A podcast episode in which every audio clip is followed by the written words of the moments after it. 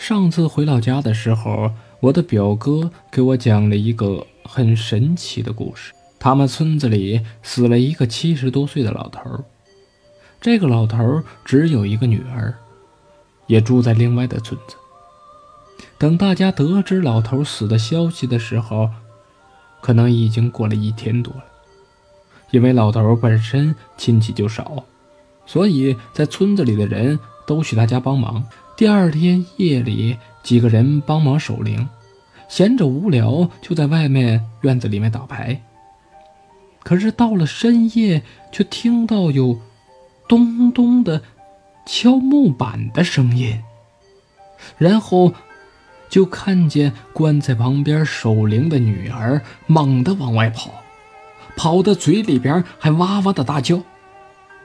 大家这个时候都非常紧张。你看看我，我看看你，没有一个敢上前去的。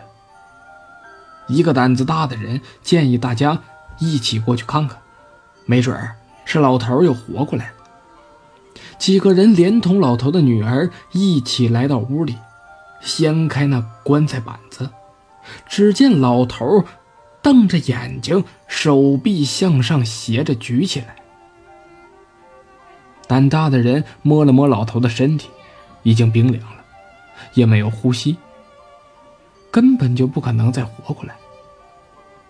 那个胆大的人把老头的眼合上，手放好，嘴里边还一直叨咕着：“你老人家去吧，别吓唬活人了。”大家看个没什么事儿，又在院子里继续打牌。可他的女儿说。怎么也不敢在旁边守灵了。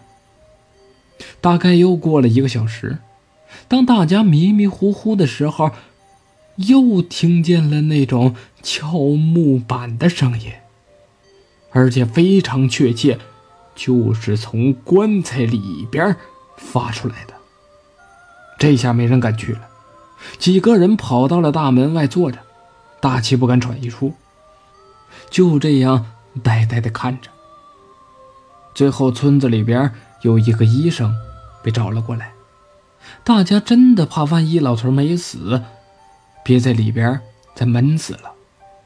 那医生和众人又一次把棺材打开，那个老头还是瞪着眼，手臂斜着伸起来。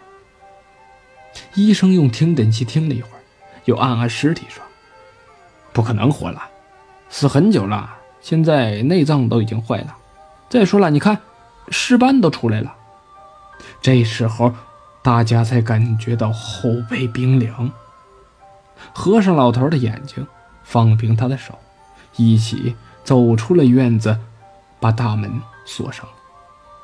直到第二天中午，才敢打开门，办理该办理的丧事。这时，很多人都议论起这奇怪的事情，然而，没有一个解释是合理的。